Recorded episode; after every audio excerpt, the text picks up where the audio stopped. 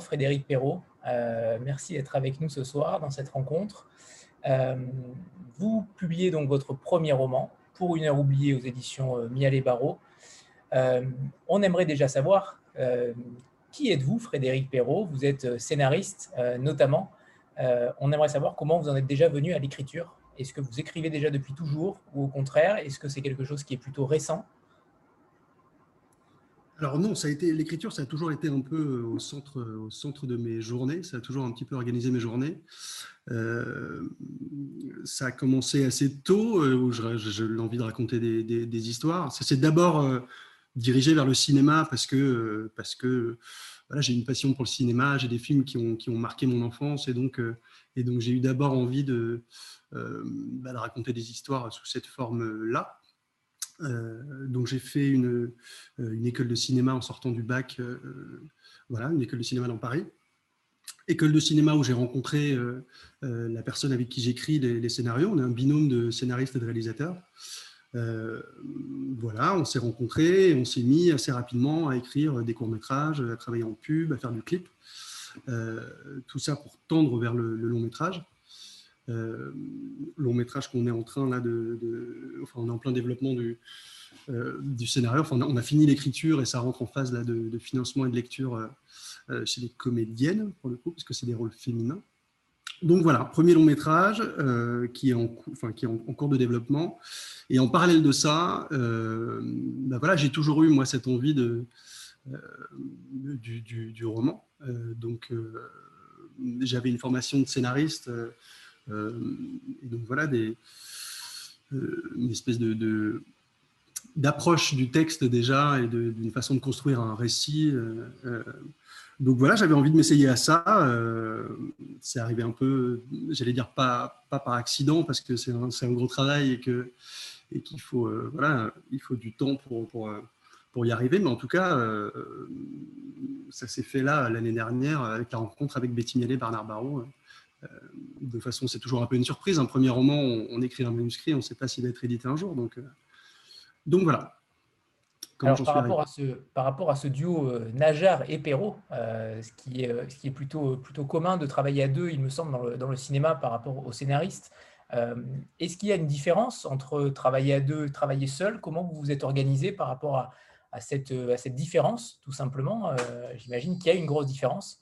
Euh, par rapport à Oui, il y a une différence. Alors, il y a déjà une différence. Ce qui est, ce qui est agréable dans le travail à deux, c'est d'avoir un retour toujours un peu, euh, un peu, un peu immédiat euh, de quelqu'un en face. L'écriture à deux a, voilà, ça d'agréable que qu'on confronte en permanence son point de vue à celui d'un autre, et donc et donc j'ai l'impression que ça aide à faire un peu évoluer un, un scénario, un texte. Il y a, voilà, il y, a y a une espèce de retour qui est comme ça aussi un peu un, un moteur euh, voilà, hyper intéressant.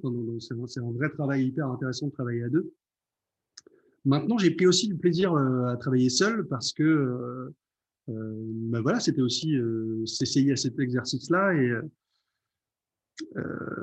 alors, pour les différences, il y a des différences qui, justifient aussi ça, c'est que l'écriture du, roman se heurte beaucoup moins au concret. Enfin, voilà, un scénario, il y a forcément un tournage, euh, il y a forcément des, scènes qu'il va falloir tourner, qu'il va falloir faire. Donc, il faut tout le temps penser à la faisabilité, euh, ce qui n'est pas le cas dans le roman. Et ça, c'était vraiment, c'est un exercice du coup. Euh, c'est voilà, c'est petit, un exercice différent là-dessus et qui est très agréable parce que ben, on peut partir dans, tous les sens, dans toutes les époques. On peut, on sans qu'il y ait de problème de, faisabilité. Donc, donc voilà, plaisir, plaisir, même plaisir des, des deux côtés.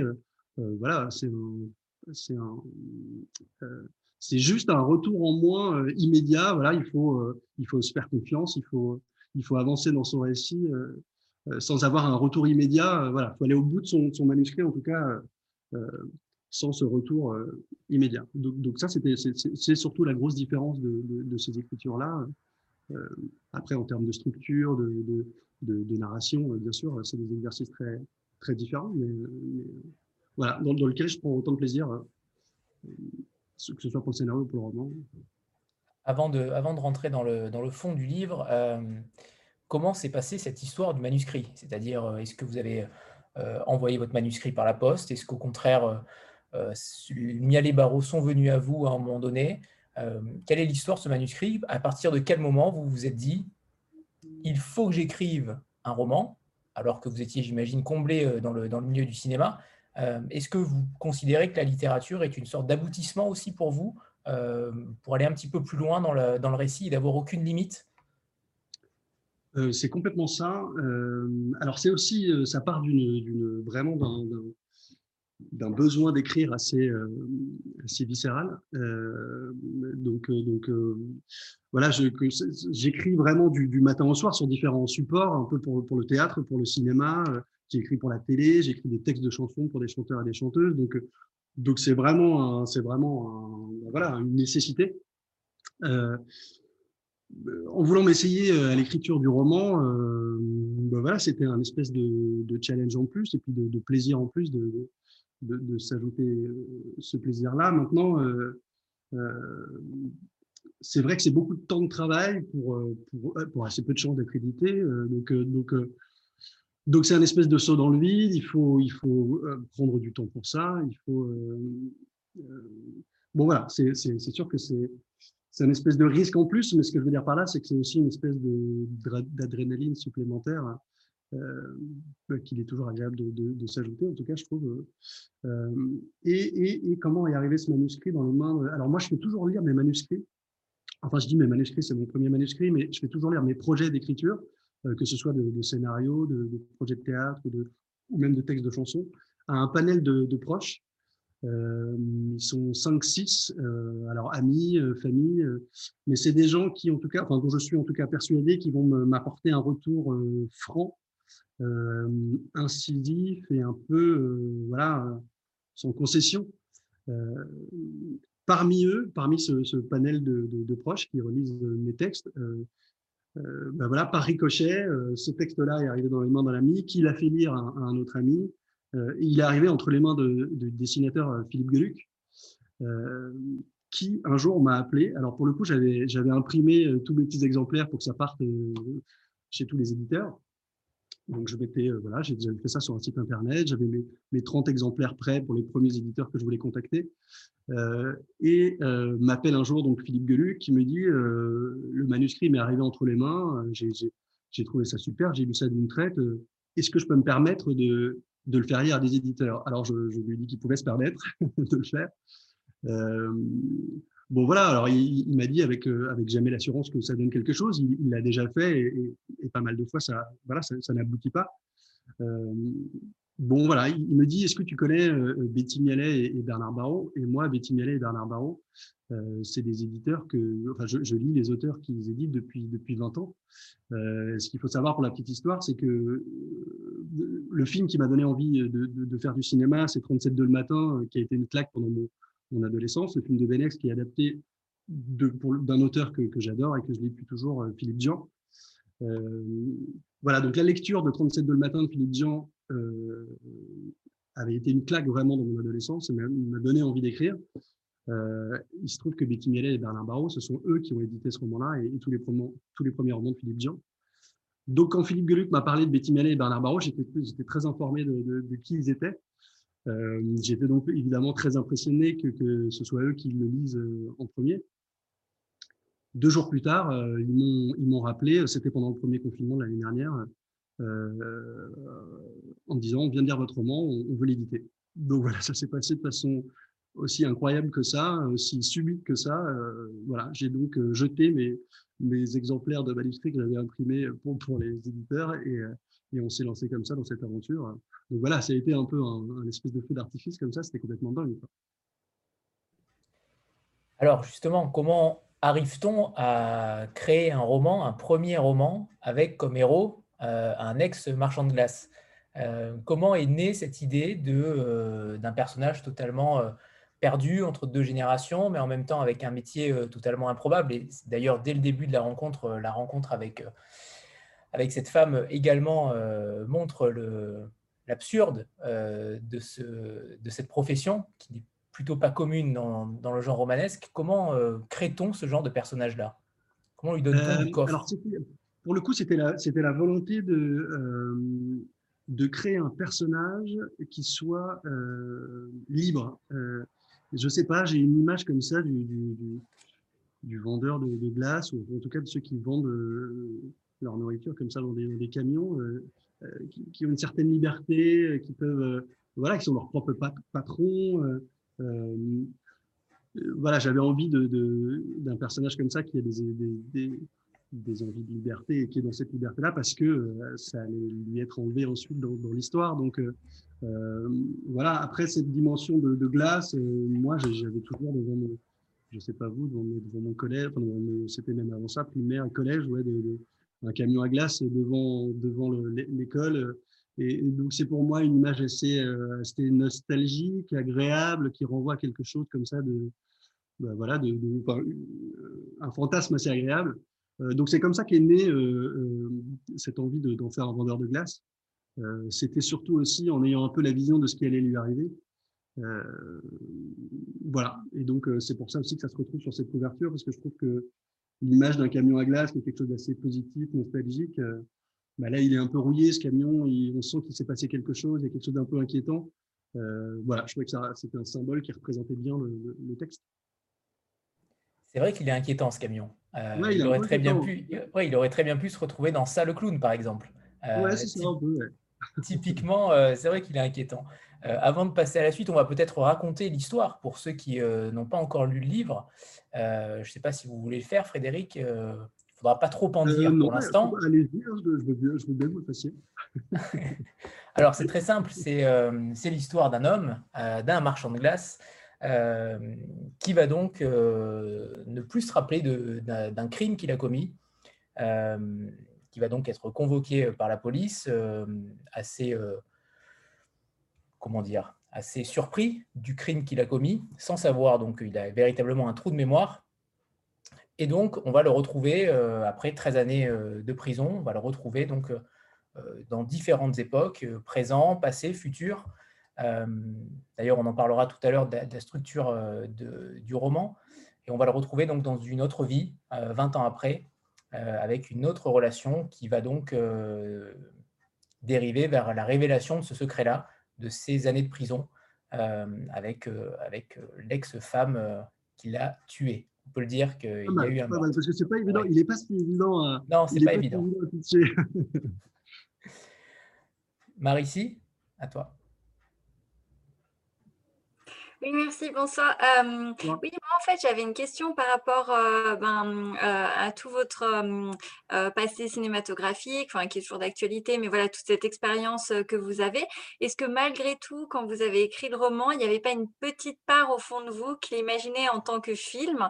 Et est-ce que vous auriez envie d'avoir une seconde vie pour le roman et en, film, en fait? Alors, personne ne me croit quand je dis que je n'avais absolument pas cette volonté dans, que ça devienne un film un jour, c'était justement euh, tout, tout, ce qui était euh, agréable dans cet exercice pour moi. c'était que que j'avais pas pensé à cette faisabilité. Justement, en parallèle de ça, j'écrivais, on, était en train d'écrire le, premier long métrage, euh, voilà, qui est une relation avec un producteur et qui donc, lui, est en permanence en train de penser à la faisabilité. Donc, il, il est tout le temps à taper sur l'épaule en disant, attendez, cette séquence-là, bon, elle est bien, mais comment on va la faire? Est-ce que c'est, que, est-ce qu'elle est vraiment pertinente, intéressante pour le film parce que voilà, elle a un certain coût. Euh, euh, vous faites une scène dans une gare, une gare c'est beaucoup de figures. Donc voilà, il y, avait tout, il y a tous ces trucs là dans l'écriture d'un scénario, mais qui est une contrainte hyper intéressante hein, pour pour écrire. Mais euh, mais du coup non, pas du tout là. Pour le coup, je me suis lancé dans un dans un roman en me disant que que j'avais les libertés de d'écrire ce que je voulais, de, de, voyager dans les époques entre passé, présent, futur, ce qui n'est pas forcément hyper simple à faire en, termes de, production. Donc, euh, non, j'avais pas l'idée, j'avais vraiment, vraiment pas l'idée de l'après. Et puis, et puis, franchement, quand on écrit un manuscrit, on est déjà, on n'est pas, on se projette pas déjà dans l'étape de, l'adaptation, on se projette déjà dans, le fait d'être édité, ce qui est quand même déjà une bonne première étape et qui est pas évidente. Donc, donc euh, voilà, je me suis déjà dit que j'aurais du mal à être édité. Euh, donc, j'étais pas déjà en, écrivant à me dire, tiens, ici, ça devenait un film. Euh, pas du tout, quoi. Non, non, j'étais vraiment, sincèrement, pas du tout dans cette démarche-là.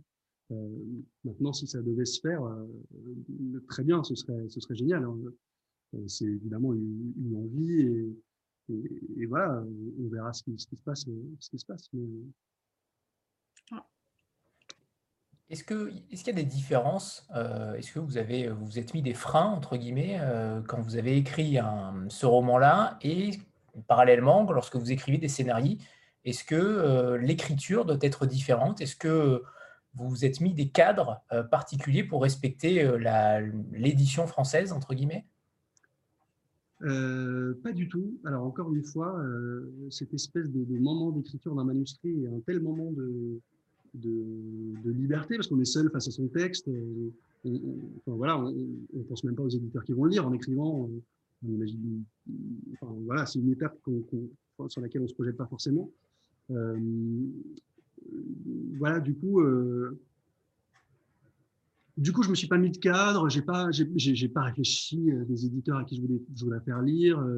voilà, c'est assez, c'est assez instinctif, je crois, l'écriture c'est difficile de penser, euh, de penser euh, euh, même à la façon dont ça va être reçu, à la façon dont ça va être lu. Donc, donc non, je me me suis pas mis de cadre du tout. Même sur le, sur le, sur le style, j'ai l'impression que c'est marrant. D'ailleurs, les retours de lecture que j'en ai le définissent de façon assez différente.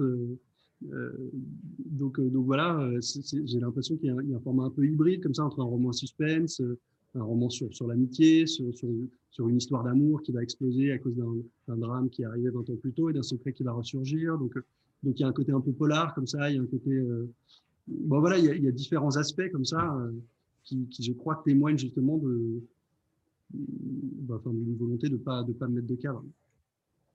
Par rapport à ça, est-ce que vous, par exemple, à un moment donné, vous avez peut-être écrit un chapitre en vous disant ça c'est peut-être trop cinématographique, euh, est-ce qu'il y a eu ce genre de... Non, non. Alors, je pense qu'il euh, y, a, forcément une, euh, une, déformation professionnelle un peu. C'est-à-dire que avant là, le long métrage qu'on que a écrit avec ma co-scénariste, on a écrit des courts métrages. On a fait cinq courts métrages avant, donc, donc on était déjà dans, l'écriture de scénario. Donc forcément, je pense que euh, voilà, il y a une espèce de, de, de background, d'habitude d'écriture euh, qui force à ce que les scènes soient un peu peut-être cinématographiques. Maintenant, euh, franchement, j'en ai pas conscience en, l'écrivant. Je ne sais pas si c'est le cas. Euh, non, c'est très visuel. C'est extrêmement visuel. D'accord. Ben, vous me l'apprenez. voilà, c'est difficile d'avoir du recul sur son propre texte. maintenant, bon voilà. Après, il y a quelque chose d'assez proche entre le, le fait de, euh, bah, d'écrire un scénario et de, le réaliser, parce qu'on est réalisateur, on, voilà, on, pense forcément aux images. Euh, regarder un film, j'ai l'impression que c'est très proche de la lecture. Finalement, quand on lit, on a des, on a des images en tête. On, quel que soit le roman, d'ailleurs, on se fait, euh, voilà, on se fait une image des personnages. donc c'est assez proche finalement. Je trouve que les exercices, en, tout cas entre la réalisation, la mise en image et l'écriture, on sont un exercice assez proche comme ça. Je me suis d'ailleurs amusé, enfin pas amusé, mais j'avais une espèce de volonté de pas euh, de pas donner de physique à mes personnages, enfin en tout cas la plupart d'entre eux. Euh, J'aime bien que le lecteur se fasse euh, comme ça son image d'un personnage, et quand j'en parle avec différentes personnes, voilà, il y en a qui imaginent un petit blond, un grand brun, et donc c'est assez amusant de, de, comme ça de voir comment chacun se projette dans une histoire. C'est vrai, c'est vrai qu'il n'y a, pas de caractéristiques euh, physiques euh, dans le roman, très très peu. Rita? Oui, bonsoir. Alors bonsoir Frédéric, bonsoir à tous. Euh, tout d'abord, merci pour votre présence aujourd'hui. Alors de mon côté, j'ai lu votre livre et ce qui est certain, c'est qu'une fois qu'on l'a en main, on ne le lâche plus. C'est extrêmement addictif. Et, et, donc de mon côté, en tout cas, j'ai adoré. Vous avez un sens du détail tellement précis. Donc, c'est vrai que c'est euh, très visuel, beaucoup de finesse, et donc, en, effectivement, on ne le lâche plus. Alors, ma question concerne la construction du, du livre, et je rebondis sur ce que tu disais, Anthony. Euh, alors, Frédéric, vous, vous, alternez entre présent et passé, et ça, c'est assez commun, effectivement. Mais on a une dimension nouvelle qui est, euh, qui est le futur. Donc, c'est une dimension que d'ailleurs, que j'ai appréciée, que je trouve très intéressante. Pourquoi avoir fait ce choix d'ajouter euh, cette dimension au présent et au passé? Et, en sachant que les chapitres s'appellent ainsi, hein, présent, passé, futur, ce qui, est plutôt rare. Ouais. Oui, ouais, j'avais presque hésité un moment, mais, mais je crois que là, pour le coup, pour la clarté, euh, pour pas qu'on se perde dans les, différentes temporalités, c'était important de le notifier. Euh, bah déjà, je suis très flatté de ce que vous dites de, mon texte. Merci beaucoup. Euh, cette volonté passé-présent était une volonté de départ. je me suis moi-même laissé, j'ai moi-même été surpris à un moment par l'envie d'un futur, parce que peut-être, il arrive d'ailleurs au milieu du texte, je crois, donc il y a un moment, dans, dans l'écriture du manuscrit, je me suis dit, tiens, cette forme qui est peut-être quelque chose d'un peu classique, et si, si j'essaie de la complexifier un petit peu en ajoutant une dimension supplémentaire. Donc c'était euh, c'était un, ben voilà, euh, un plaisir d'écriture, qui, je, je l'espérais, allait devenir un plaisir de lecture, mais j'en étais pas certain encore à l'époque c'était voilà la volonté de, rajouter une dimension supplémentaire. Et puis je trouve toujours intéressant. Je trouvais que ça, ça, relançait un, ça relançait un, euh, c'était un moteur de plus à un moment du bouquin où, voilà, euh, je trouvais qu'il était important de, rajouter une, couche supplémentaire. Et puis, ce qui était assez jubilatoire dans ces différentes temporalités, c'était de bah, qu'on ait presque une longueur un peu d'avance sur euh, sur les personnages eux-mêmes parce que parfois on, sait ce qu'ils vont vivre quelques années plus tard et donc parce qu'on a vécu le passé et donc et donc voilà, c'était euh, c'était un plaisir d'écriture et c'était un espèce d'exercice comme ça de, jonglage euh, qui n'était pas désagréable au moment de l'écriture. Sandra Oui, bonsoir euh, Frédéric, bonsoir à tous. merci pour la rencontre, Frédéric. Alors moi, je suis en cours de, lecture hein, du roman. Je suis un petit peu plus de la moitié. c'est vrai alors à ce qu'on va dire oui, oui, mais je pense aussi qu'il faut faire attention pour ceux qui ne l'ont pas lu aussi. exactement. Voilà, voilà. Parce que mine de rien, on en apprend euh, finalement euh, petit à petit, mais assez vite. Donc, euh, même ceux qui ont commencé, ça peut être sensible. Ouais. Je, voulais revenir sur cette, cette, cette remarque qu'a fait Anthony tout à l'heure sur, sur le camion de glace, sur le fait que ce soit un vendeur de glace. Moi, j'ai vu ça un peu comme une, image de, l'insouciance, enfin, un garçon qui était encore pas complètement euh, sorti finalement de son temps de l'insouciance et qui, avec euh, cette accusation et cette condamnation, va finalement quitter le temps de l'insouciance brutalement. Euh, je me suis posé la question, est-ce que c'est ce sujet-là qui vous intéressait particulièrement, ce passage justement peut-être de cette insouciance du passé que l'on découvre euh, et euh, finalement cette perte brutale de l'insouciance? Ou est-ce que c'était un tout autre sujet? Est-ce que c'était écrire un polar, par exemple? Est-ce que c'était écrire sur, euh, sur un criminel? Voilà ma question. Alors, c'est une question pertinente parce que, parce que alors non, la volonté n'était pas d'écrire un polar, la volonté n'était pas même spécialement d'écrire un, roman à suspense, en tout cas dans les volontés de, départ. Euh, ce qui m'intéressait, c'était euh, ben, c'était ce personnage, en effet. Euh, c'était qu'est-ce qui, qu'est-ce qui enfin, en effet, cette insouciance-là, brisée, était le thème presque qui a motivé mon, mon, écriture. Je suis, quelqu'un d'assez, nostalgique. et, donc, et donc, forcément, ça s'est un peu imprégné comme ça dans le texte. Je, me suis dit, cet homme qui est en train de vivre une vie de trentenaire, qui, est, voilà, qui est bercé d'illusions, bah, comment il vivrait d'un coup si sa vie basculait euh, en, une soirée euh, euh, C'est en plus un, crime dont il ne se souvient pas, ça je peux le dire parce que c'est au départ. Et donc, et donc voilà, comment il va accepter cette, cette, culpabilité, comment, comment il va faire le deuil de son naissance, comment finalement il va, il va, il va en étant parti sur le départ d'une vie assez saine, une relation avec ses parents qui est assez, assez saine. voilà, c'est un personnage qui est assez sain. Et je trouvais euh, intéressant de le, confronter justement à, bah, bah, à, ce drame. Euh, donc c'était vraiment euh, partir du personnage. toutes les histoires, en tout cas, même pour, des, des, pour un scénario, sont motivées par, par la façon dont le personnage va réagir aux situations. Donc, donc, donc, voilà, la, volonté, c'était surtout ça, plus que de parler d'un criminel, plus que de parler.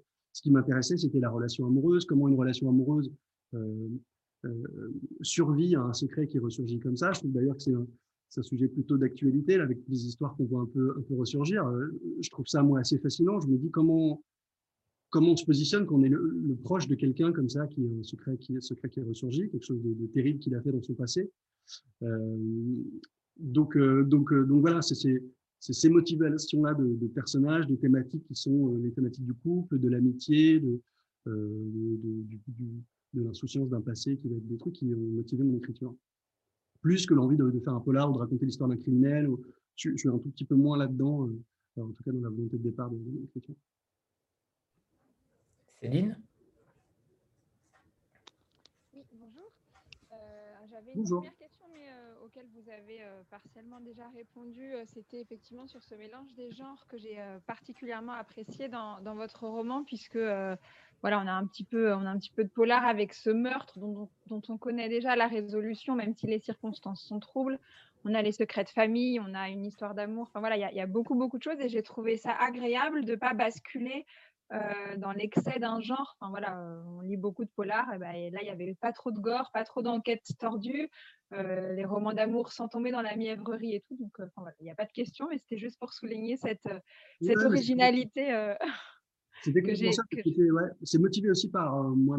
J'aime lire du polar, mais, mais, mais, je lis aussi beaucoup de, de romans voilà, dans un, dans, un, genre moins, moins marqué.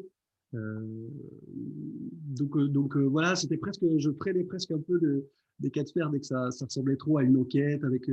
bon voilà, j'ai fait qu'il n'y ait pas de, qu'il pas de policier. D'ailleurs, il n'y a pas, pas d'enquête de police. C'est plus une, une espèce de quête intime. Ce qui m'intéressait, c'était les, ben voilà, les interrogations de, de, de, ce personnage et comment il allait vivre la situation, plus que plus qu'une enquête ou quelque chose comme ça qui, qui m'intéressait moins dans l'écriture. Donc, donc voilà, content que vous ayez trouvé ces différents plaisirs de, de lecture. Bah, vraiment, c'est le point, le point fort parce que j'ai trouvé ça original de ne pas pouvoir le mettre dans une case. Et je déteste mettre les choses dans des cases, donc ça m'a bien arrangé. Bah et j'ai quand même une question, du coup, c'est c'est par rapport au temps. Alors, on a évoqué la construction des chapitres passé, présent, futur que vous avez fait, mais il y a aussi le titre de votre roman qui fait écho directement à la notion du temps. Et puis, une théorie qui revient plusieurs fois et qui ne spoil rien du tout, donc je me permets de l'évoquer, sur la perception du temps euh, qui doit être lié non pas aux secondes qui s'égrènent, mais aux émotions. Et c'est vrai qu'on est tous d'accord pour dire que euh, quand on est heureux et qu'on vit un bon moment, le temps passe vite. Par contre, quand on s'ennuie, euh, ça devient une éternité. Et que voilà. Et, donc, je voulais savoir si c'était si c'était un questionnement que vous aviez en vous. Enfin, voilà, pourquoi on retrouve à ce point la notion du temps présente dans tous les aspects de votre roman. Et, Alors, c'est assez marrant de, c'est assez marrant de, en tout cas de euh, je me suis absolument pas rendu compte que, j'écrivais en tout cas un roman sur le temps, sur la façon dont le, temps passe et, sur la, marque qu'il peut laisser, euh, ça m'est apparu par des retours de, lecture. Alors après, moi, je l'explique de façon assez, simple. Je crois que je sais plus qui j'entendais dire qu'on écrivait euh, par névrose. Euh, si j'en ai une, c'est que je suis, très, j'aime tellement la vie que je suis très angoissé par, par la mort. Et donc, et donc, je crois que c'est pas anodin que ce soit, euh, euh, ben voilà, que ça se dissémine comme ça dans, le texte. Euh, c'est un personnage qui lui aussi a peur du temps qui passe, qui a d'ailleurs peur de, la routine. C'est un thème aussi qui, important pour moi. Il a peur de cette routine parce que parce que pour lui, des jours qui, il sait déjà plus que personne parce qu'il a vécu les années de prison la valeur du temps. Euh, et, voilà, il sait que des journées qui se ressemblent, c'est une vie qui défile plus vite. Euh, donc il se, bat contre ça. Enfin voilà, ça c'est des thématiques qui, me sont chères, même dans ma vie personnelle. Je, je dois confesser que j'ai agi parfois avec, avec l'excès du personnage dont il parle au début, euh, de, proposer, de dire à sa compagne qu'il faut changer de place dans le lit, euh, parce que voilà, ça, permet de voir la pièce d'un autre angle et que ça change c'est insupportable d'être toujours au même endroit, de voir toujours les mêmes choses. Euh, bon voilà, moi c'est quelque chose, c'est un, combat euh, qui est presque quotidien pour moi, euh, ne serait-ce que même dans le choix de l'écriture. Euh, écrire, c'est ben voilà, c'est pouvoir aller dans, tous les lieux, dans toutes les époques. C'est voilà, c'est avoir des journées toujours différentes. donc donc oui, mon personnage sur ces points-là me me, ressemble un peu. Il y a cette scène qui m'a toujours marqué dans le, cercle des poètes disparus, quand le, quand le professeur euh, invite ses élèves à monter sur les tables pour voir la pièce euh, différemment. Et pour, ça, c'est des, des, des, choses que je trouve euh, importantes à appliquer au quotidien. Enfin voilà, moi je me surprends souvent à changer les meubles de place, à, tout faire pour donner un peu de relief aux journées pour qu'elles se se ressemblent pas. donc Surtout en ce moment. Ouais, surtout en ce moment, exactement, où on est un peu, un où il n'y a pas de bar, pas de. Mais, euh, ouais, ouais, moi, je, fais en sorte de pas m'asseoir euh, tous les soirs à la même place à la table du dîner, euh, parce que, parce que, ben on en vient à plus se rendre compte de ce qu'on fait. C'est le principe un peu presque quand, on décore, hein, ça, on décore sa maison, voilà, on choisit la, la peinture avec avec comme ça précision. on choisit des belles plantes, on, met, on choisit des petits meubles qui nous plaisent. pendant une semaine, c'est un, un, bonheur parce qu'à chaque fois qu'on rentre, on se dit, ah, ça me plaît et tout. Et puis au bout d'un mois, au bout d'un an, on voit plus, on voit plus les meubles qui nous entourent, on voit plus les bibelots qui nous entourent, on voit plus les, toutes ces choses qu'on avait choisies avec soin. Et moi, ça, c'est un truc qui me terrifie. qui me terrifie.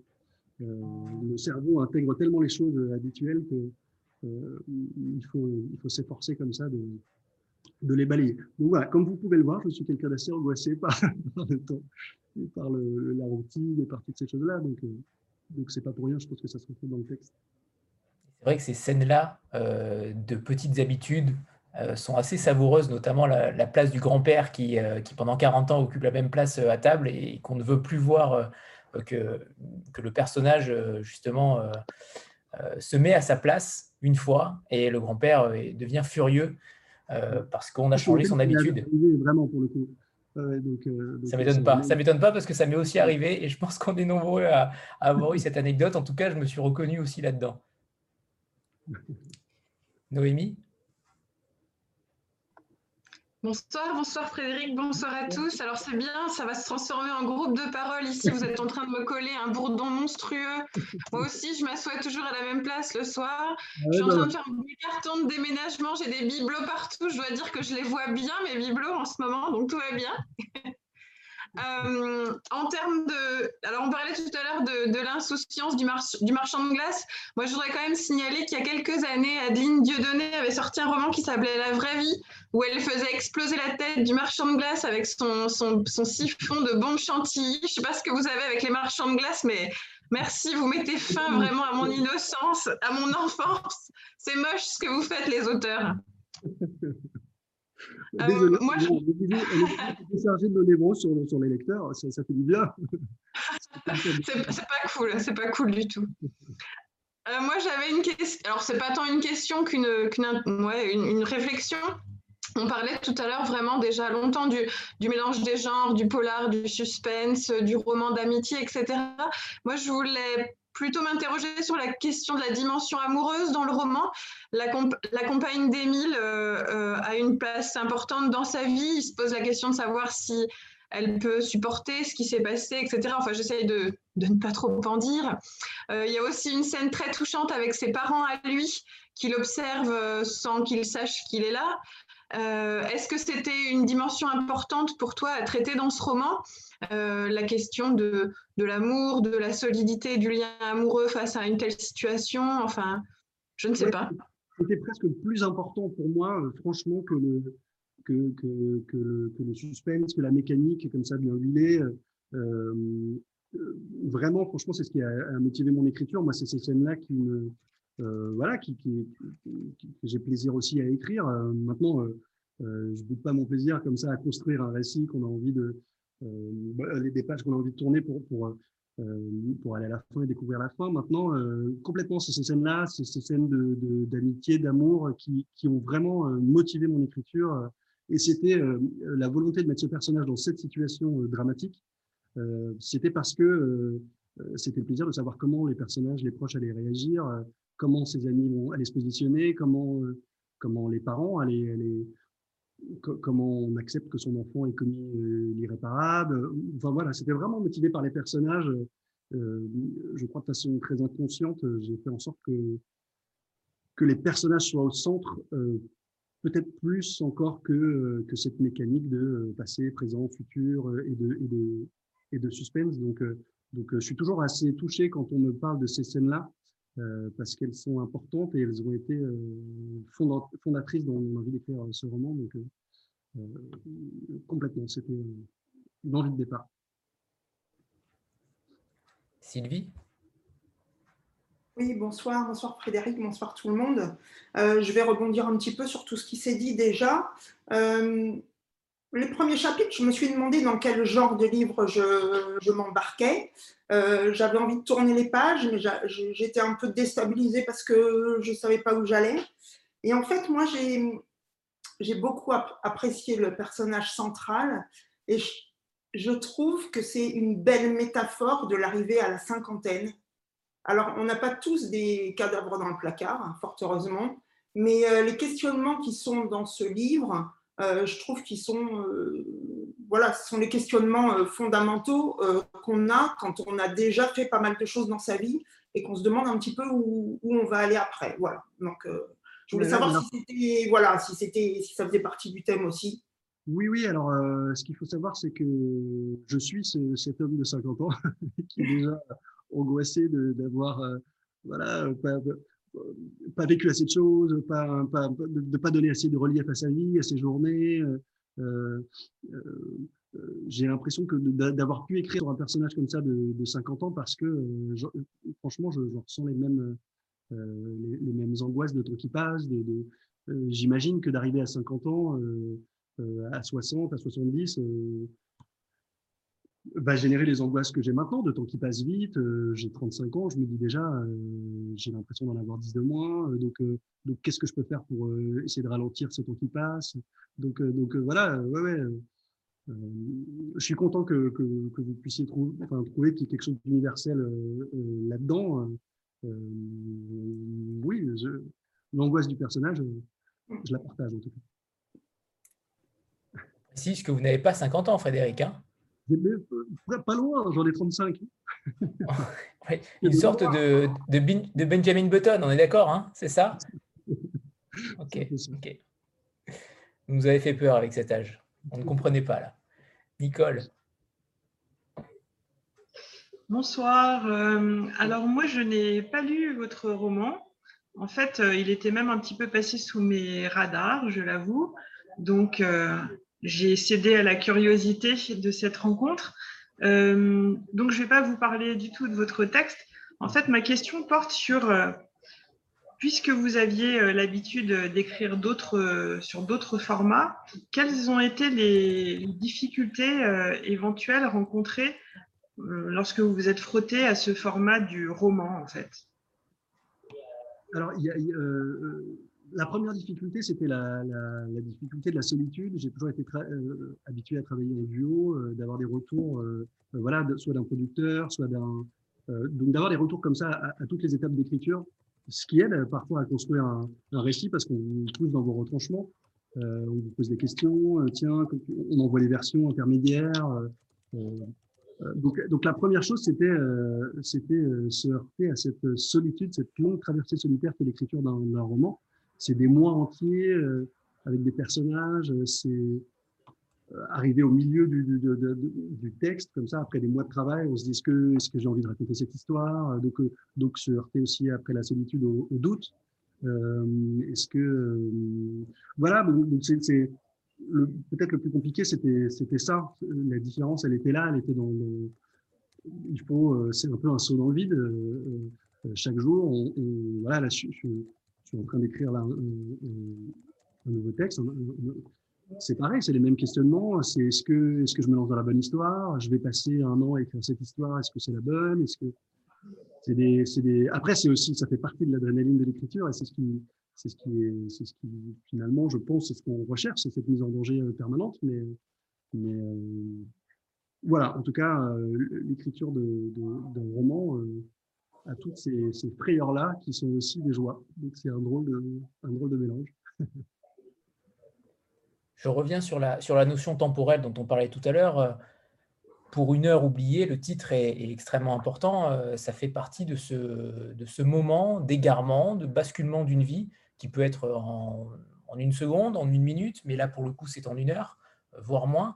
Est-ce que c'est important pour vous d'avoir d'avoir donné cette dimension-là temporelle, mais de manière euh, extrêmement rapide, extrêmement courte, est-ce qu'une vie peut vraiment basculer en, aussi peu de temps?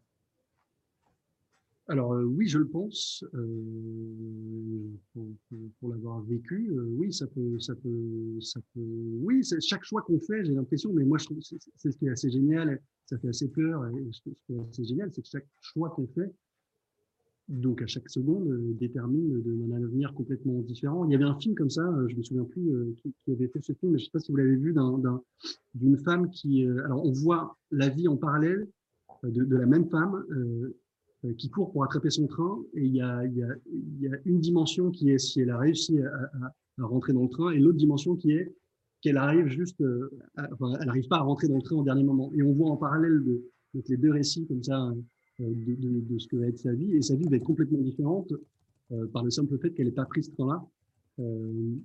et moi, c'est quelque chose que je, je, je, pense un peu au quotidien. voilà, c'est bon, après j'ai l'impression d'être en, thérapie, je suis désolé. Mais en tout cas, euh, bon, c'est un peu ça. Euh, oui, je pense qu'une vie bascule euh, selon les choix qu'on fait. Là, il, fait le choix de d'aller d'aller avec cette femme dans cette pièce. il fait le choix de, de, de se laisser séduire. ça va déterminer les 20 prochaines années. voilà, je trouvais, ça assez génial qu'une heure suffise à, définir sa vie entière. Et c'était voilà, c'est un exercice assez génial aussi de, raconter les 20 ans de conséquences de, cette petite heure qu'il a, qu'il a Sandra?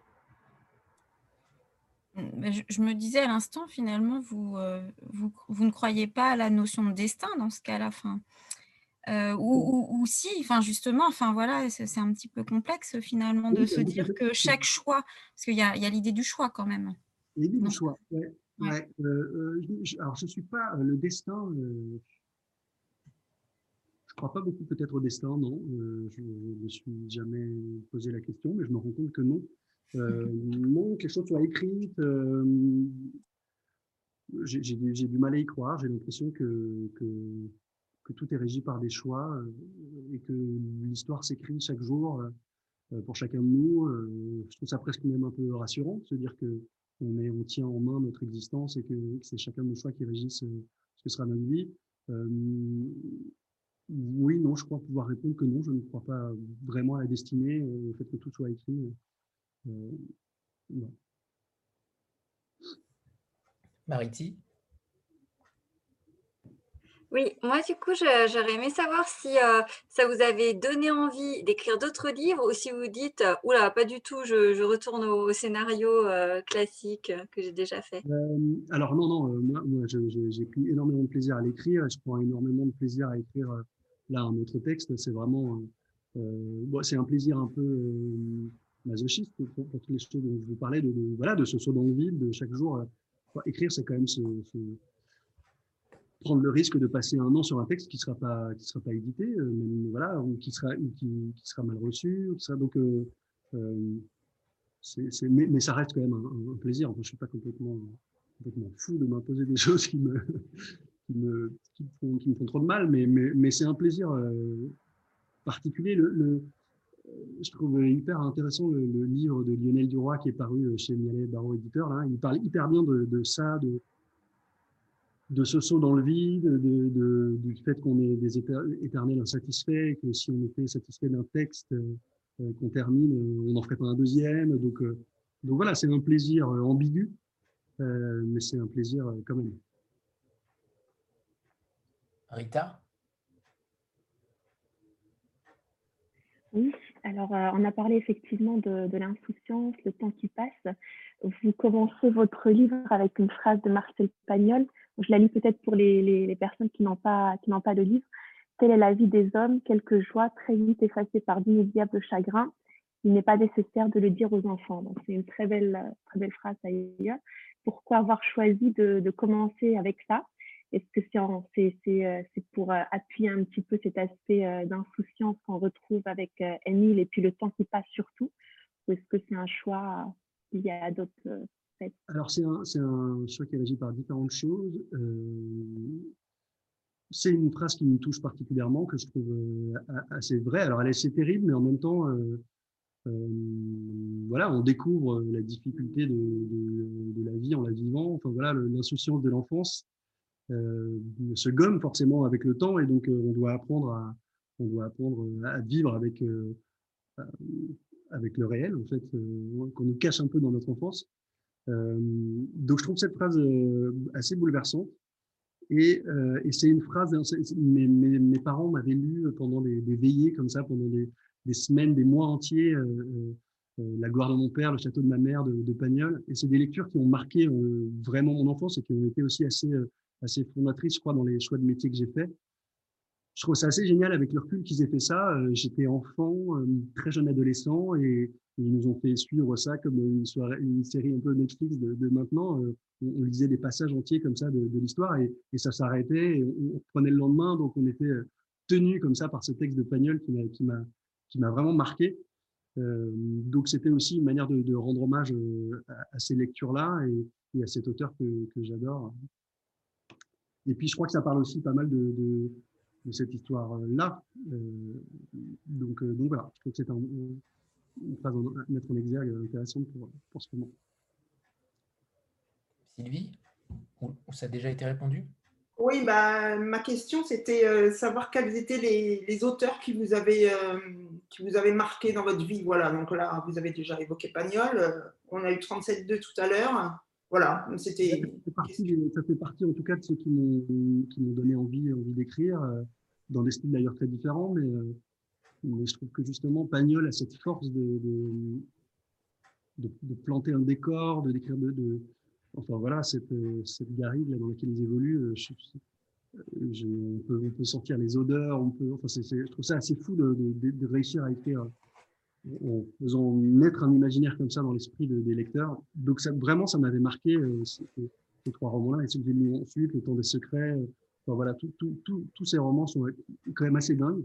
Euh, et Philippe Dian, euh, Philippe Dian, moi, tous ses premiers romans, je trouvais qu'il y avait une, une liberté de ton euh, et puis un, un, sens de la de, de, je sais pas il a toujours une façon de voir la vie qui donne envie de, de, de voir la vie comme il la voit lui. Enfin voilà c'est un peu ça que ça m'avait ça m'avait frappé. Je m'étais dit mais je trouve qu'il donne envie de vivre il donne envie de, de vivre la vie intensément euh, donc ça a été euh, ben voilà ça a été les auteurs euh, il y en a il y en a il y en a plein d'autres mais Sagan aussi a été une auteure que j'ai que j'ai adoré lire et que j'ai relu un certain j'ai lu un certain sourire j'avais pas lu d'elle il y a pas longtemps. Je trouve que c'est c'est assez génial de, avec euh, de réussir à faire un roman avec euh, avec avec rien et de et que c'est presque enfin, est, tout est génial euh, elle marche dans la rue euh, et elle arrive à le raconter d'une façon qui, qui, est assez incroyable. Donc, donc voilà c'est des auteurs qui assez marquants qui m'ont donné envie d'écrire. Euh, par rapport au travail euh, éditorial, euh, comment alors le premier le, roman a été plutôt bien reçu puisque Miale Barroa l'a édité, mais comment avez-vous travaillé ensuite? Est-ce que est-ce qu'il y a eu beaucoup de corrections ou au contraire euh, Miale Barroa l'a pris tel quel parce que euh, il n'y avait pas forcément grand-chose à retoucher? Euh, Alors c'est très, agréable de travailler avec eux parce qu'ils ils, ils donnent une place importante à l'auteur. Je crois que c'est aussi un peu ce qui, a motivé euh, le fait qu'ils montent leur boîte d'édition, parce qu'ils ont une vision très particulière de, euh, de la relation avec l'auteur que, que j'ai découvert, du coup, en travaillant avec eux. Euh, la première fois que j'ai rencontré Bernard Barrault, euh, il m'a dit euh, Je vais vous parler de, des retravails d'écriture. Euh, maintenant, tout ce que je vais vous dire, vous pouvez me dire que vous, n'êtes pas d'accord et on ne changera pas une virgule de votre texte. Donc, c'est aussi sûrement une, manière assez habile de, de faire accepter des, retouches. Mais en tout cas, voilà, ils ont, ce, regard-là sur les auteurs qui est assez incroyable. Partant de cette discussion-là, oui, il y a eu des, il y a eu des retravails qui n'étaient pas des gros, des gros travaux de réécriture, mais, mais, mais qui étaient d'approfondir la relation d'amitié, qui n'était peut-être pas assez euh, encore incarnée dans une première version. C'était de, de travailler la caractérisation de ce, ce personnage de journaliste, euh, qui était peut-être pas assez aussi euh, existante. Enfin voilà, ça a été ces choses-là. Euh, ça a été un, un, mode de travail comme ça. Suite à leurs remarques, j'étais assez d'accord avec eux d'ailleurs. Ils ont un bon œil en termes de retravail. Donc, donc voilà, ça a été, ça a été principalement ces choses-là. Et la structure, la structure était, était déjà existante, j'imagine? La structure n'a pas bougé du tout. Pour le coup, les paragraphes sont restés dans exactement tels qu'ils sont maintenant. Ça a été plus d'un travail de, de, voilà, de, de, caractérisation, d'incarnation sur certains personnages. Euh, euh, voilà. Merci. Sandra? Oui, alors justement, sur, euh, sur la structure, je me suis posé la question au fur et à mesure de la lecture, euh, comment vous aviez travaillé? Est-ce que vous avez travaillé euh, distinctement le passé, le présent et le futur? Ou est-ce que vous avez assez vite construit finalement, progressivement dans l'écriture, l'alternance passé-présent? Comment vous avez travaillé véritablement? ça a, été, ça a, été, une question vraiment dans les premiers paragraphes. C'était tentant d'écrire le passé d'un côté, le présent de l'autre, et ensuite le futur, mais qui est venu ensuite.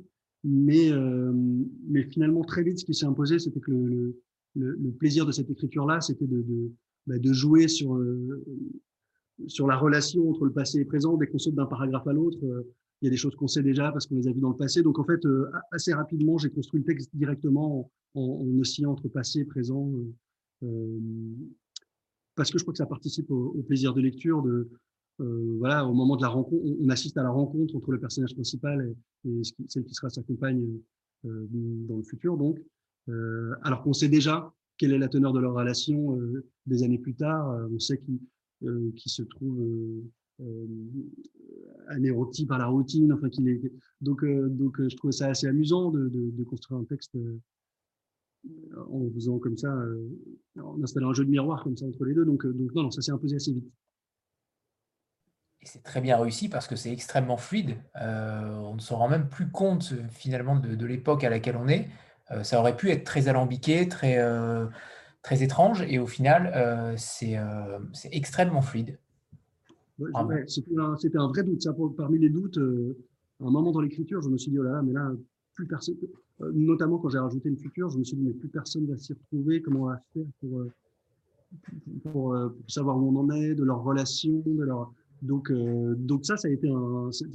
J'étais content d'apprendre, en tout cas dans les premiers retours de lecture, que peu, voire pas de gens euh, se perdaient dans cette temporalité, parce que c'était une, de mes, une de mes terreurs. Sur ce texte-là, je me suis dit vraiment, euh, ce serait dommage qu'on me dise à la fin, hein, franchement, on, est paumé, ça aurait été un enfer.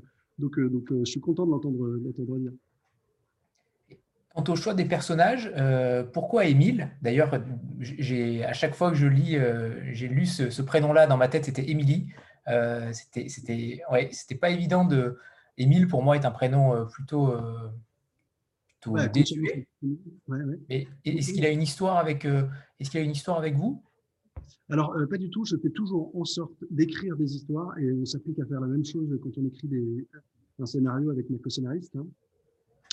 Euh, de mettre des personnages de gens, de, des prénoms qu'on n'a jamais croisés dans notre vie. Parce que j'ai toujours du mal à écrire en entendant voilà, euh, je sais pas, un, bon, un, un prénom que, que, je connais trop et qui du coup euh, me met des images en tête et qui me perturbe un peu à l'écriture parce que je, euh, suis toujours, voilà, ça me, ça me pollue un peu, donc je, fais toujours en sorte de trouver des prénoms comme ça que je, je donc Émile, j'ai pas croisé d'Émile. Euh, Sandra, j'en ai, plus croisé pour le coup, mais, mais moins souvent, étonnamment, euh, dans notre vie personnelle, en tout cas, de, de proches. Euh, donc voilà, c'est toujours des choix un peu comme ça, par, défaut, presque. dans le chat, on voit d'ailleurs la référence à Émile Louis. Euh, en effet, elle n'est euh, pas forcément très, euh, très juste, mais oui, les, les, Émiles qu'on connaît ne sont pas forcément des bonnes personnes. Rita? Oui, alors je, reviens juste peut-être pour en complément à la question qui a été posée par Sandra. Euh, par rapport à la construction du livre. Donc en fait, euh, on a énormément de, rebondissements et c'est le cas tout au long de, l'histoire, d'ailleurs jusqu'à la dernière page. Est-ce que ces rebondissements, enfin ces éléments clés en tout cas, euh, vous les aviez en tête un petit peu dès le début ou est-ce que c'est venu un peu au fil de l'eau, au fur et à mesure que, que vous avancez en fait dans l'écriture. Euh, y compris la fin que nous n'évoquerons pas, bien entendu, mais est-ce que c'est quelque chose aussi que vous aviez euh, en tête? Euh, Alors, pas du tout, j'avais pas du tout en tête. Je, C'était vraiment un peu comme la construction d'un puzzle, comme ça, j'avançais au fur et à mesure en, essayant une pièce pour voir si elle rentrait, je sais bien si ça, qu'est-ce que ça va déclencher sur les autres temporalités? Donc, non, vraiment, je me suis laissé surprendre à chaque fois en me disant tiens, ce serait pas mal si, euh, si ça avait un lien avec ça, que cette personne-là était en lien avec euh, l'autre personne. Enfin, vraiment, c'est venu au fur et à mesure et c'est ce qui était euh, hyper agréable dans, dans l'écriture d'une histoire comme ça, c'est qu'on se laisse un peu, un peu surprendre et emporter par, par l'histoire, par les possibilités assez multiples que, qu'elles offrent. donc voilà, il faut faire des choix. Mais, mais non, non, c'était, c'est venu, c'est venu au fur et à mesure. Comme, d'ailleurs, je n'ai pas fait de plan du tout en me disant comment finirait l'histoire et donc comment il fallait que je la construise. bon, je, je, m'y suis mis à la moitié du, roman. Il y a un moment où, je m'y perdais un peu trop dans les années, dans les... Parce, que, le temps évolue dans le passé, donc c'est plusieurs années sur le passé, plusieurs années dans le présent, et, donc il fallait pas se perdre dans les, dans les âges et tout. Donc a un moment, j'ai quand même posé les choses avec un petit tableau Excel, avec le passé, le présent, les dates, pour savoir quels âges avaient mes personnages, s'ils avaient 43 ans, 47 à ce moment-là, ou 52. Ça devenait un peu compliqué à un moment de pas faire de plan, donc j'ai dû m'y obliger à un moment. Mais, euh, mais voilà, non, sinon le reste est venu au fur et à mesure.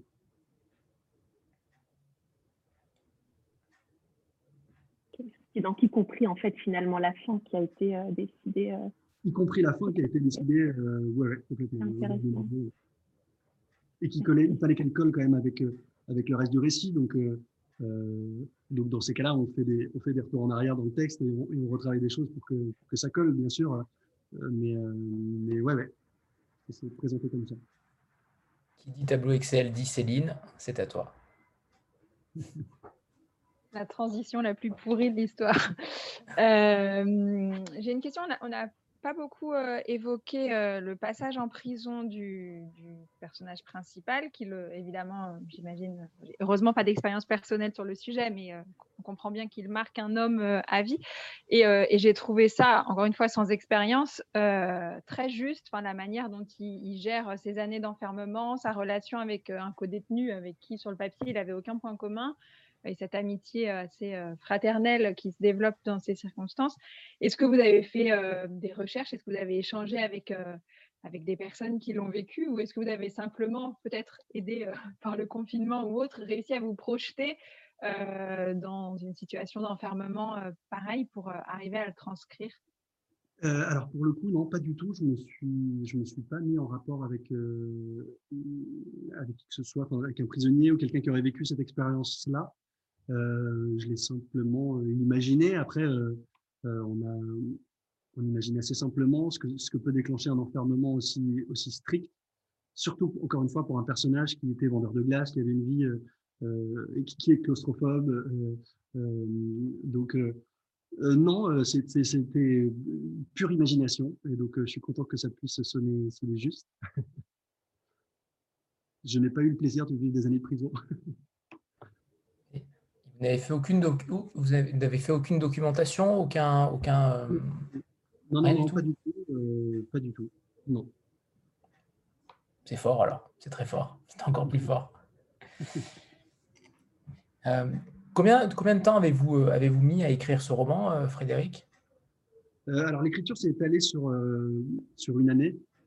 Alors tout en travaillant sur les autres les autres projets, donc projet de long métrage, projet de de théâtre à côté. Donc, euh, donc voilà, ça s'est étalé, sur un an sans que ce soit euh, au quotidien ou alors en tout cas en organisant un peu les horaires pour que ça colle. Mais, ça s'est étalé sur l'année 2019 et, début 2020. Et voilà, ça s'est signé pendant le premier confinement en mars de l'année dernière.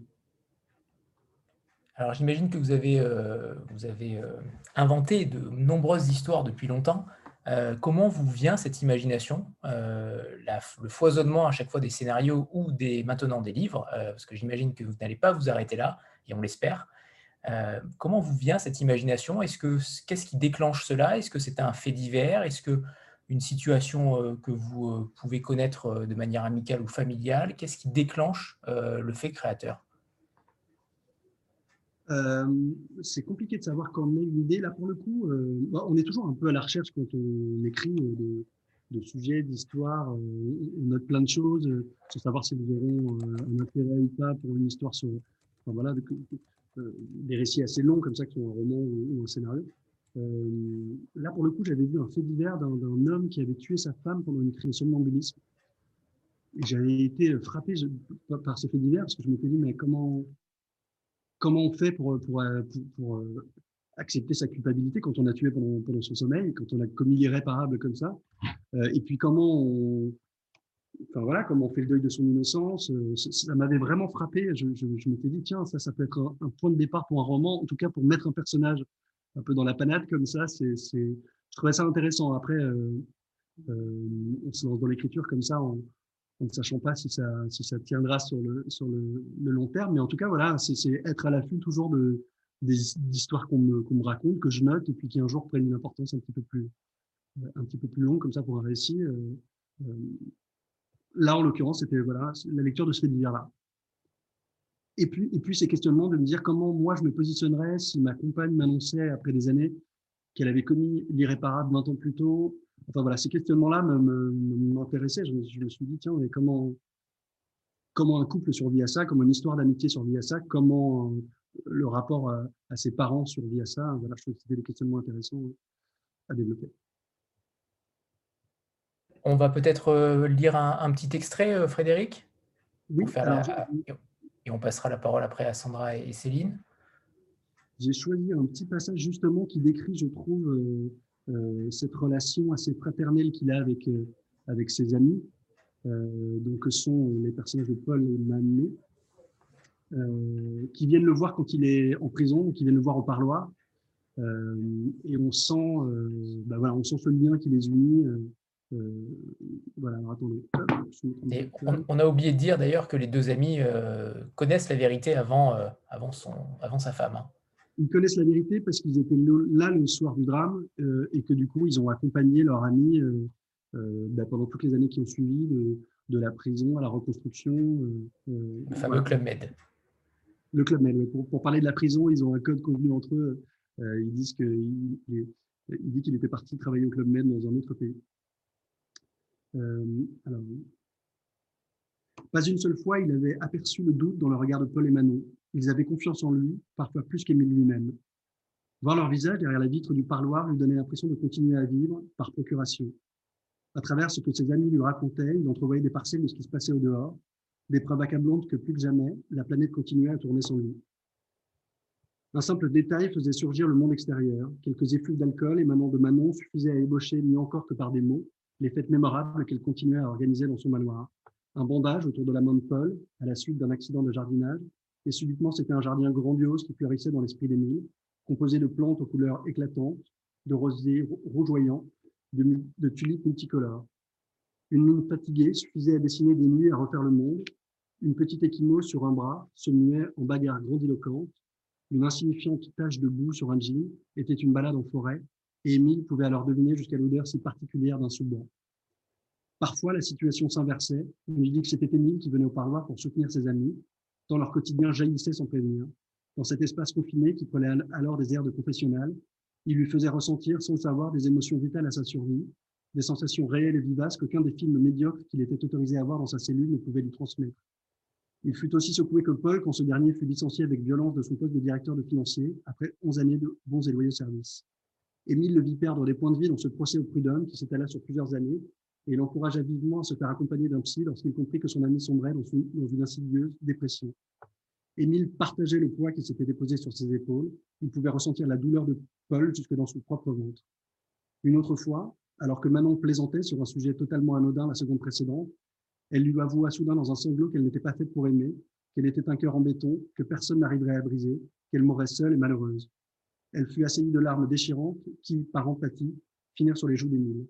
Face à eux, Émile était une pierre en fusion, captant chaque émotion de ses proches pour mieux nier les siennes. Dans ces instants, la vitre épaisse qui, le séparait, qui, les séparait devenait insupportable. Il aurait voulu la briser pour serrer Manon et Paul contre lui, sentir leur corps chaud contre le sien, les palper comme de l'argile. Voilà, je trouvais que c'était un passage qui, qui, euh, qui, décrivait bien la relation assez fraternelle qu'ils ont euh, et le soutien que sont ces amis-là pendant ces années de prison et pendant toutes les années qui suivent. Merci. Céline? Oui, vous avez euh, en introduction, il me semble, évoqué euh, la personne à qui vous devez la photo de la couverture. Du coup, je voulais savoir si elle existait et que vous êtes euh, tombé dessus, enfin voilà, ou si elle a été euh, prise exprès. Enfin voilà, quelle est euh, un peu l'histoire. Alors, elle est, le, camion existe, mais pas sous cette forme-là. J'ai fait appel au talent d'un graphiste que j'aime beaucoup, qui s'appelle Laurent Scheer. Vous taperez sur, sur, Google, ça s'appelle les maisons volantes, Flying, Home.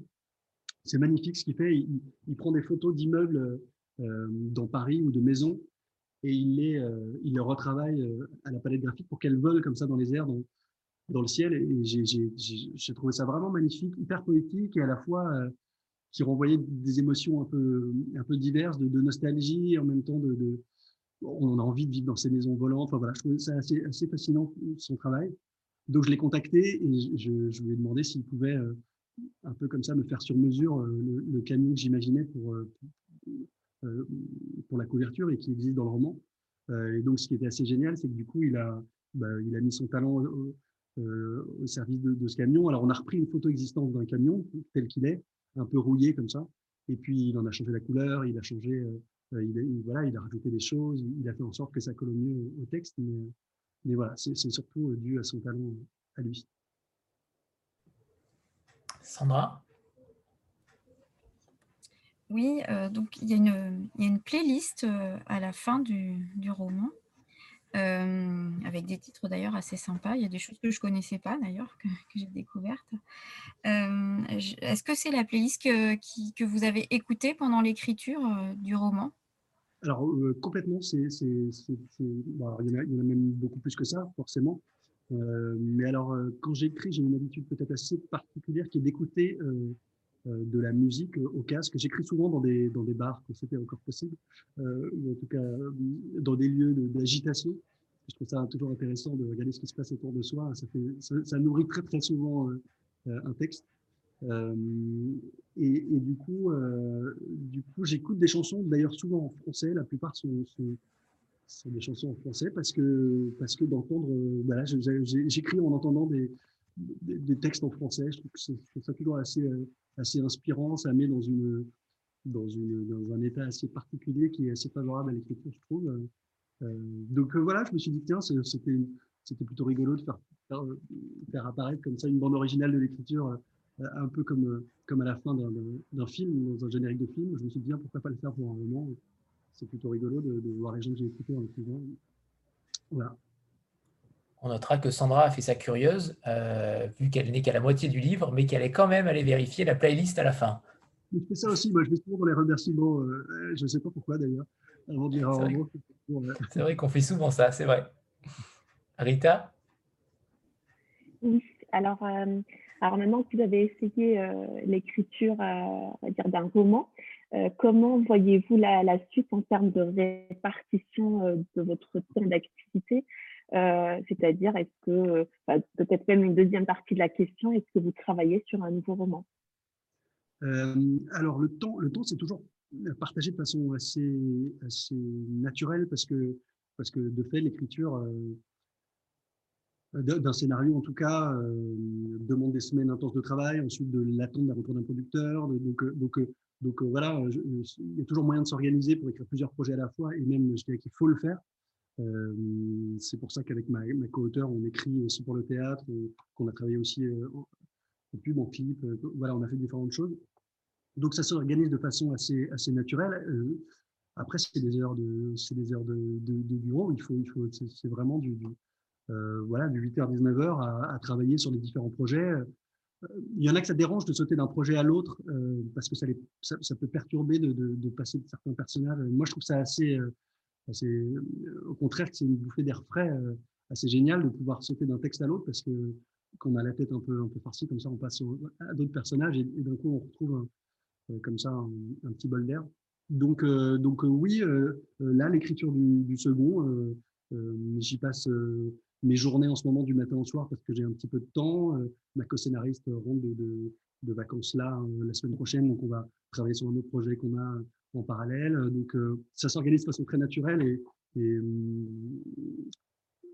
et, ça permet en tout cas de, de faire naître différents projets en différents styles. J'ai d'ailleurs adapté, j'ai vu que vous avez fait un, euh, une rencontre avec Jean-Louis Fournier que je connais, que je connais bien, euh, parce qu'on adapte. Le Fournier. Qui est génial, qui est, vraiment génial, qui parle comme il écrit, il, est, assez fascinant.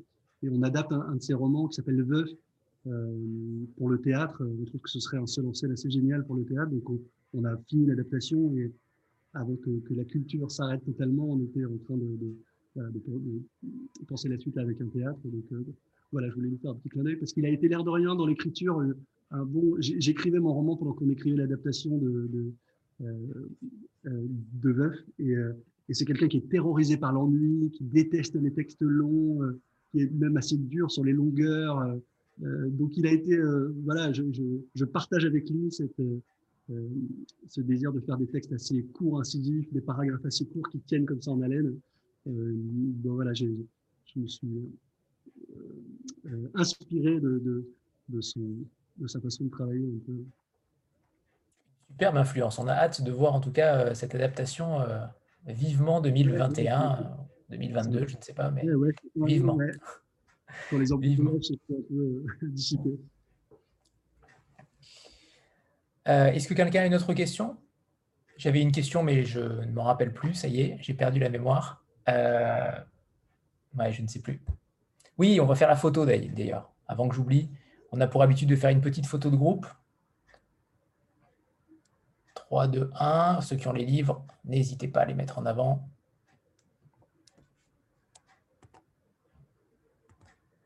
Parfait, merci. Euh, oui, sur le prochain roman, euh, est-ce que justement ce sera euh, aussi un roman entre guillemets hybride sur les genres ou au contraire vous avez une envie de, vous fixer sur un genre? À mon sens, je n'espère pas, mais j'espère que vous allez rester en, en hybride. Pour le coup, c'est de, euh, euh, c'est le plaisir de raconter des histoires différentes. Euh, aussi la volonté que ce, premier roman ne soit pas qu'un polar, ou en tout cas pas complètement un polar. C'était aussi le, me projeter sur la suite et sur, sur un texte qui n'en sera pas un, a priori. voilà, il n'empêche maintenant que j'essaie de construire un texte avec un, qui donne envie de, de, de, connaître l'histoire, mais ce sera pas, ce sera pas, il n'y aura pas de meurtre, il n'y aura pas de, euh, de, meurtrier ou d'enquête. Euh, Mais avec une intrigue quand même. Avec une intrigue quand même, et avec une, ouais, ouais, une histoire toujours euh, un peu assez présente, ouais, ouais, ça, une, intrigue assez, assez construite, sûrement. Ouais, en tout cas, bah, je suis en cours, donc j'espère que ce sera le cas. Merci. Merci Frédéric, merci infiniment pour votre temps et, et cette rencontre-là. Euh, en tout cas, on a eu un, immense plaisir de vous recevoir, mais surtout à vous lire, parce qu'on encourage tout le monde à, lire votre livre. Euh, donc merci, merci infiniment pour votre livre et pour votre, votre présence. Ben, merci à vous, je, suis euh, vraiment hyper content de me retrouver face à vous aujourd'hui, dans une période où en plus il est compliqué d'aller défendre son livre en librairie pour des signatures, ça s'organise de façon un peu compliquée, donc donc c'est génial de pouvoir voilà, avoir ces rencontres-là, c'est hyper précieux, merci beaucoup de m'avoir conduit. Avec grand plaisir. Merci beaucoup. Merci. Et à très, et à très bientôt pour le second. Hein. Votre place est réservée. Oui, ça va, ça va, ça va. J'arrive. parfait, parfait. Au revoir tout le monde. Merci Frédéric. Merci beaucoup. Au revoir à tous. Au revoir. Au revoir.